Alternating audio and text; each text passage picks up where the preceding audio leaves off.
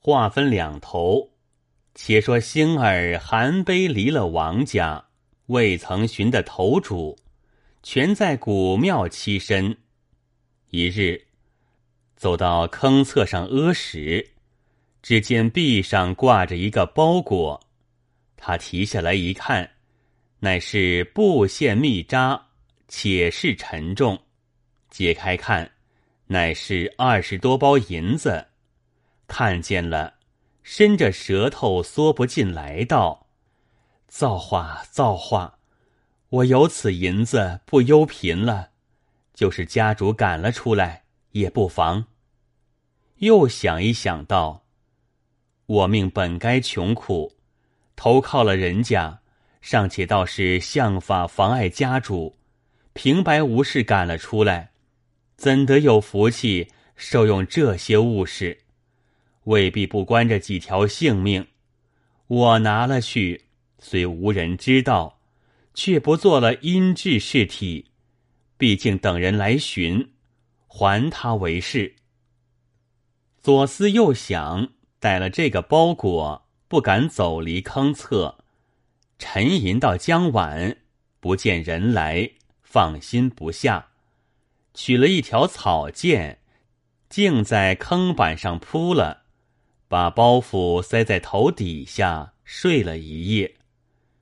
明日绝早，只见一个人斗篷严肿，走到坑中来，见有人在里头，看一看壁间，吃了一惊，道：“东西已不见了，如何回得去？”将头去坑墙上乱撞。星儿慌忙指他道：“不要性急。”有甚话，且与我说个明白。那个人道：“主人托俺将这银子到京中做事，昨日偶因登册，寻个竹钉挂在壁上，以后登册已完，径自去了，忘记取了包裹。而今主人的事既做不得，银子又无了，怎好白手回去见他？要这性命作甚？”星儿道：“老兄不必着忙，银子是小弟拾得在此，自当奉币。”那个人听见了，笑逐颜开道：“小哥若肯见还，当以一半奉谢。”星儿道：“若要谢时，我昨夜连包拿了去不得，何苦在坑板上忍了臭气睡这一夜？不要昧了我的心。”把包裹一撩，竟还了他。那个人见是个小厮，又且说话的确，做事慷慨，便问他道：“小哥高兴。”星儿道：“我姓郑。”那个人道：“俺的主人也姓郑，河间府人，是个世袭指挥，只因进京来讨执事做。”叫俺拿银子来使用，不知是昨日失了，今日却得小哥还俺。俺明日做事停当了，同小哥去见俺家主，说小哥这等好意，必然有个好处。两个欢欢喜喜同到一个饭店中，殷殷勤勤买酒请他，问他本身来历，他把投靠王家。因相被逐，一身无归，上相苦情背细述了一遍。那个人道：“小哥患难之中见财不取，一发难得，而今不必别寻道路，只在我下处同住了。待我干成了这事，带小哥到河间府罢了。”星儿就问那个人姓名，那个人道。俺姓张，在郑家做督管，人只叫我做张督管。不要说俺家主人，就是俺自家，也盘缠的小哥一两个月起的。星儿正无投奔，听见如此说，也自喜欢。从此只在饭店中安歇，与张督管看守行李。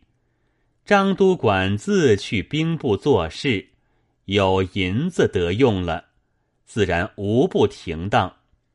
取正指挥做了巡抚标下旗鼓官。张都管欣然走到下处，对星儿道：“程小哥厚德，主人已得了执事，这分明是小哥做成的。俺与你只所同到家去报喜罢了，不必在此停留。”急忙收拾行李，雇了两个牲口，坐一路回来。到了家门口，张都管刘星儿在外边住了，先进去报与家主郑指挥。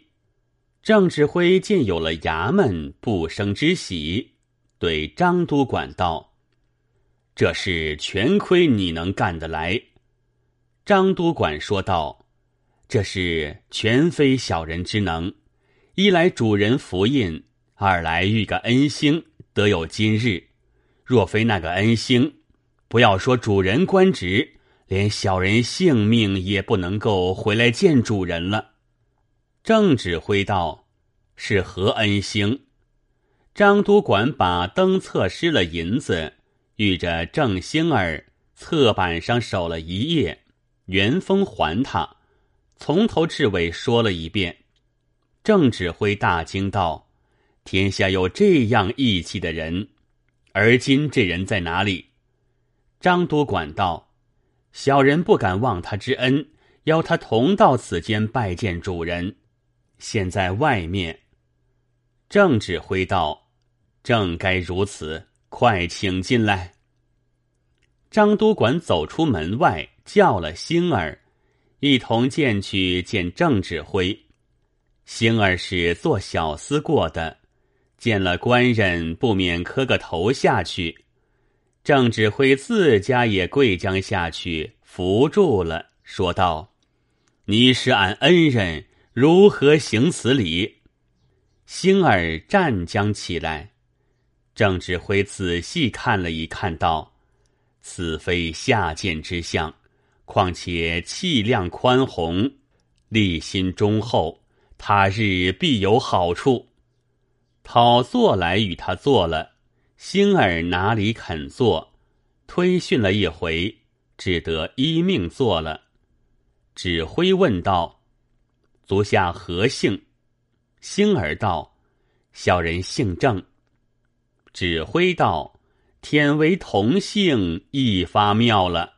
老夫年已望六，尚无子嗣，今遇大恩，无可相报。”不是老夫要讨便宜，情愿任意足下做个养子，恩礼相待，少报万一。不知足下心下如何？星儿道：“小人是执鞭坠镫之人，怎敢当此？”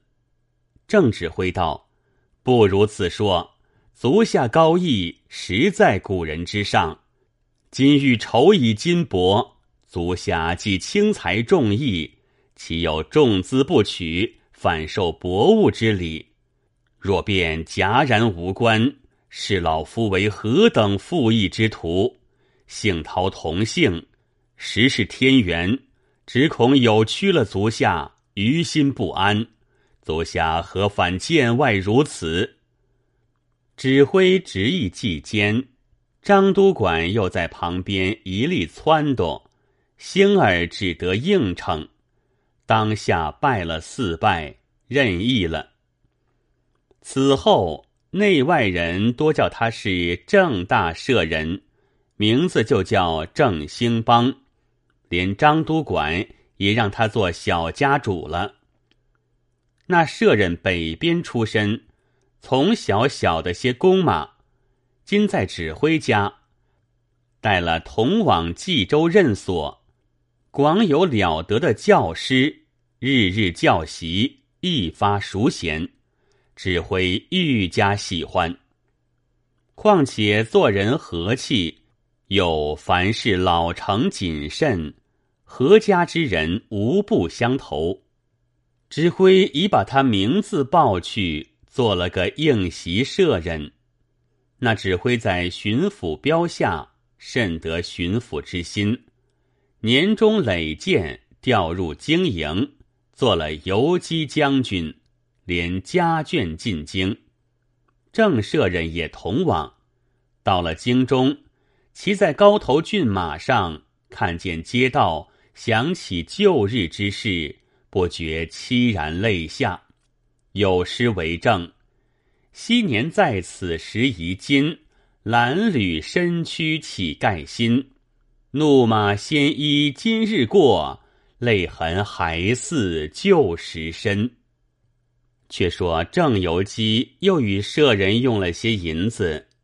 得了应袭官带，以指挥职衔听用，在京中往来拜客，好不气概。他自离京中到这个地位，还不上三年。此时王布朗也还在京中，舍人想到，人不可忘本。我当时虽被王家赶了出来，却是主人原待的我好的。只因袁尚宝有妨碍主人之说，故此听信了他，原非本意。今我自到义父家中，何曾见防了谁来？此乃上宝之妄言，不关救主之事。今得了这个地步，还该去见他一见，才是忠厚。只怕义父怪道翻出旧底本，人之不雅。未必相许，即把此事从头至尾来与义父郑由基商量。由基称赞道：“贵不忘见，心不忘旧，都是人生实受用好处，有何妨碍？古来多少王公大人、天子宰相，在尘埃中屠沽下贱起的大丈夫。”正不可以此芥蒂。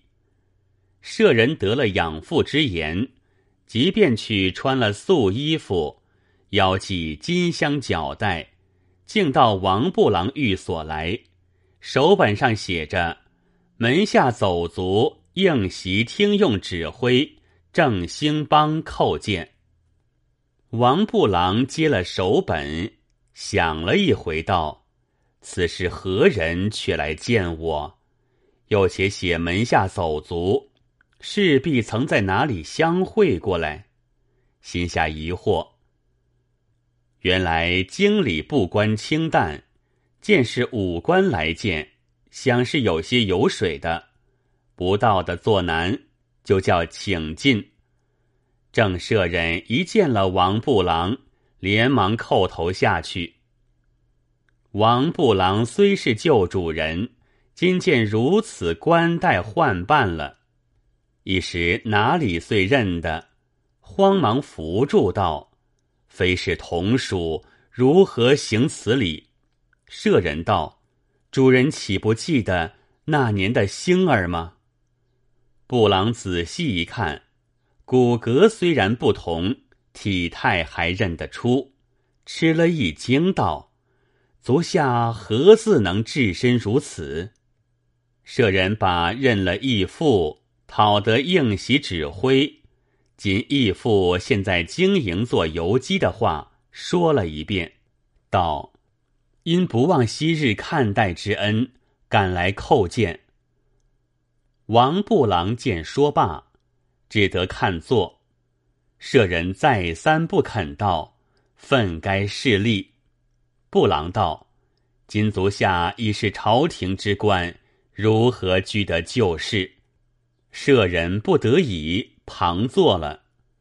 布郎道：“足下有如此厚布，自非家下所能留。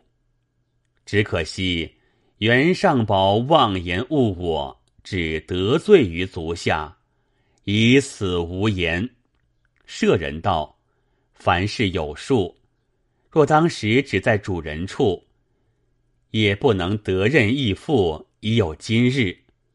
布郎道：“事虽如此，只是袁尚宝相术可笑，可见向来浪得虚名耳。”正要摆饭款待，只见门上递上一帖进来，道：“尚宝袁爷要来面拜。”布朗抚掌大笑道：“这个相不着的又来了，正好取笑他一回。”便对舍人道：“足下且到里面去，只做旧时装扮了。